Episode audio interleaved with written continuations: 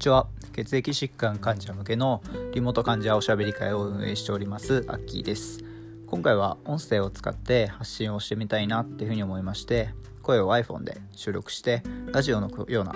感じで、えー、配信をしています。それの第1弾ということで手探りながら進めていきたいと思います。まずなぜ音声で発信しようかなというふうに思ったかをお話ししますとリモート患者会をあのまだ2回ですけど企画してきた中で時間的な制約があるなっていうふうに感じたのが一つの理由です。で時間的な制約っていうのは例えば次回12月の4日日曜日の午後の2時から14時からリモート患者会やりますよっていうふうに言っても、まあ、当日家族や友人との予定があったりあの最初に参加しようと思ってたとしても当日急に発熱しちゃったりとか体調が悪くなってしまったりする可能性があるわけですよね。でそういう時に別にリモート患者会が毎週のように開催されていればそんなに問題ではないんですけど現時点では僕が一人でやっているのでそんなにたくさん開催するのは難しくって他の方法でフォローする必要があるかなというふうに思ったわけです。それでその解決策の一つとしていつでも好きな時に聞ける音声のコンテンツを発信していれば、えー、いいかなっていうふうに思ったからですね。それであのもう一つの音声で配信をやろうっていうふうに思った理由はえっとまあ Twitter で急にリモート感じおしゃべり会やるよって言っても正直どんな人がやってるかわからないので参加するのに抵抗感あるなって人が多いよなって思っていてでこれを僕が言ったらおしまいだろうっていう部分もあるんですけどきっと僕自身も知らない人が病院でなくネット上だけでやってるこういうリモート感じ会に参加するかって聞かれたら最初きっとこの人どういう人だか分かんないし不安だなっていう感情が先に来ると思うんですよね。なのでもっと気軽に患者さんが情報を得られるようなまるで患者会に参加しているかのような体験ができるラジオ音声を配信するのが一つの、えーと、解決策かなというふうに思ったからです。でその次のステップとしてこの音声を聞いて実際にリモート患者会に参加してくれれば嬉しい嬉しいですしえー、まあ、もし参加しなくてもこの配信で気になってたことが聞けて少しでも不安が解消されたっていう人がいるのであれば、えっと、この企画は成功なのかなというふうに思ってます。それで今回は僕が一人で話そうかなっていうふうに思っているんですけど2回目以降に関してはいろいろな僕とは違う病気や治療をした人と、まあ、対談のような形式で話をしたり体験談を話してもらったりして配信していこうというふうに思っています。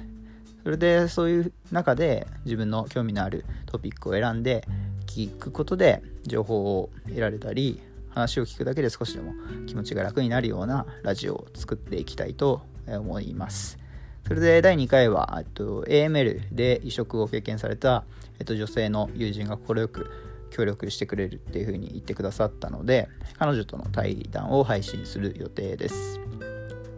それでは、えっと、一度区切りまして次にリモート患者会を始めようと思った理由などについてお話をします。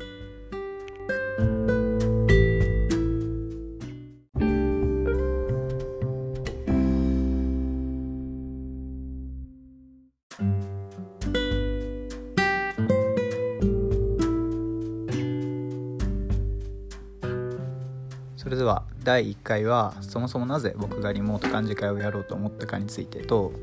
リモート患者会をこれからどういうふうにしようかって今考えていることについてお話ししていきたいと思います。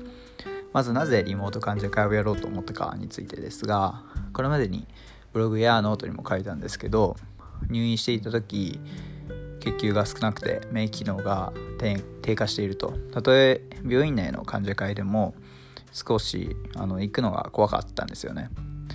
えそれは感染症的な意味で。で当時はあのちょうど一時退院のタイミングで院内の患者会があったのである程度安心して参加、えー、してできてたんですけどで実際問題やっぱり血球が少なくて参加できないっていう人も多いのかなってその時思ったんですよね。それであとは移植後とか退院後とかも人混みに行きたくないから家にいる時間も長くなりがちですしその時にもっと気軽に同じ境遇の人と話ができたら精神的にいいのかなって思ったんですよね。それでそのリモートワークがある程度進んでいるこういう時代なのでそれじゃあリモートでの患者会もありなんじゃないっていうふうに思ってテレビ電話を使った患者会を始めることにしました。もう一つの理由は白血病とかリンパ腫とか血液の疾患って患者の数自体がやっぱり少ないので同じ病棟で同じような病気で同世代ぐらいで気軽に話ができる人見つけるのってすごい難しいと思うんですよね。でも日本のどっかには同じタイミングで入院している人が、まあ、いるはずなので話がしたいなって時にどこからでもつながれて話ができる仕組みがあればいいなって思ったのがもう一つの理由です。でそれで情報を得る方法はまあ別に患者会じゃなくてもいいんじゃないのっていうふうには思っていてまあ、患者会じゃなくてもというか患者会という形式である必要はないんじゃないかなと思っていて僕の場合は最初の治療である寛解導入療法が終わった後に偶然病棟に同じ世代の、えー、同じ治療を先にして移植を終えた友人ができましてでその方に不安に思っていることとかを聞くと丁寧にいろいろ話してくださってすごい安心というか気持ちが楽になったんですよね。でもこれは本当に偶然だったのでもし今不安をあの持っている人がいてですねで話を聞いてくれたり一緒におしゃべりできるその治療を経験したっていう人をあの望むのならば誰にでもその機会を得られるような仕組みを作れたら、まあ、それは一番いいことで今の一つの目標です。もちろん強調しておきたいのは一番最初に相談するべきは主治医で主治医でで治療や感染症の予防についてはお医者さんや看護師さんに相談するのが当たり前ですけど一番いいです。でその他の入院生活についてあの使って便利だったグッズとか食べやすかった食べ物とかあとはお医者さんや看護師さんへの症状の伝え方とかですよねでそういうのは経験者の方に聞くと良いアドバイスをもらえることが多いのかなというふうに思います。えー、それでですね次にこれからリモート幹事会をどういうふうにしたいかなってことなのですがこのリモートでの幹事会は入院中や一時退院や移植後の自宅療養とか自宅療養とかで人混みに行けないとか行きたくないっていう人でも参加できるコミュニティを作るっていう点であのいい解決策なのかなというふうには思っていてただ企画してきていろいろもあのいろいろな課題が見えてきたんですよね。それは最初の方に話した時間的制約があるなっていうふうな、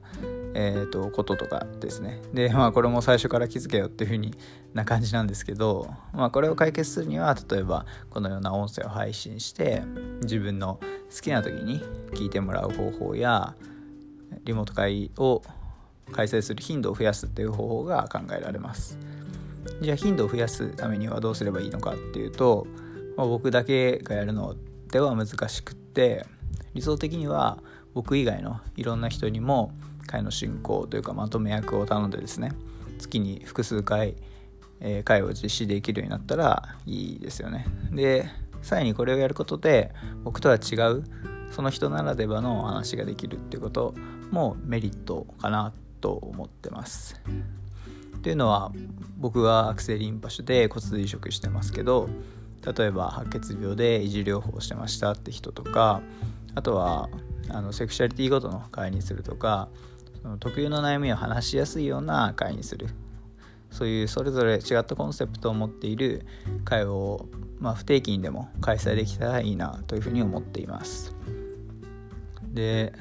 まあ、これは思ったのはやっぱり僕みたいな20代の人がこのような会を主催していても、まあ、例えば少し年齢層の異なる方々っていうのは参加しにくいと感じている可能性が高いのかなって思っていて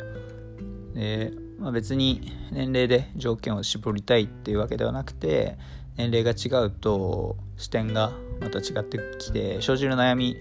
も結構異なってるのかなって思うんですよね。ですので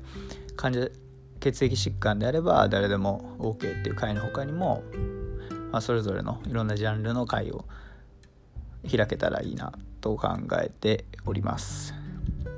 えということで今回の内容は以上になります。え次回は20代の女性で急性骨髄性白血病に罹患されて骨髄移植を経験された方と話をさせていただけることになりましたので彼女との話の内容を配信する予定です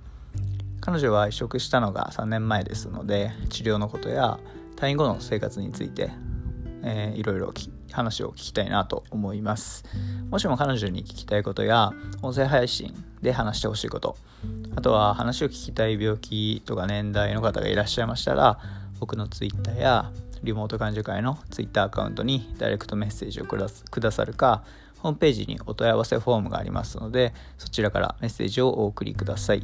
また僕にアカウントを Twitter のねアカウントを知られたくないよとか名前を知られたくないよって方は僕の質問箱の URL を Twitter のプロフィール欄に載せておきますのでそちらから質問等をお送りください。あと僕と対談をして体験談を皆さんにシェアしてくださる方がもしいらっしゃいましたら連絡いただけると非常に嬉しいです。でこれはあのアンカーっていうアプリで撮っているんですけどこれアカウントを作るとなんか複数人で録音ができるようなのでちょっとまだ試したことがないのでわからないんですけど、まあ、多分できるので、えっとまあ、どこにいらっしゃる方でも全然 OK です。でまた12月8日の日曜日の午後の2時から14時からリモート患者おしゃべり会を行いますので参加を希望される方はいつも通り Twitter のダイレクトメッセージかあとはホームページからお申し込みくださいよろしくお願いいたしますというわけで、えー、最後まで聞いてくださってありがとうございましたそれではまた。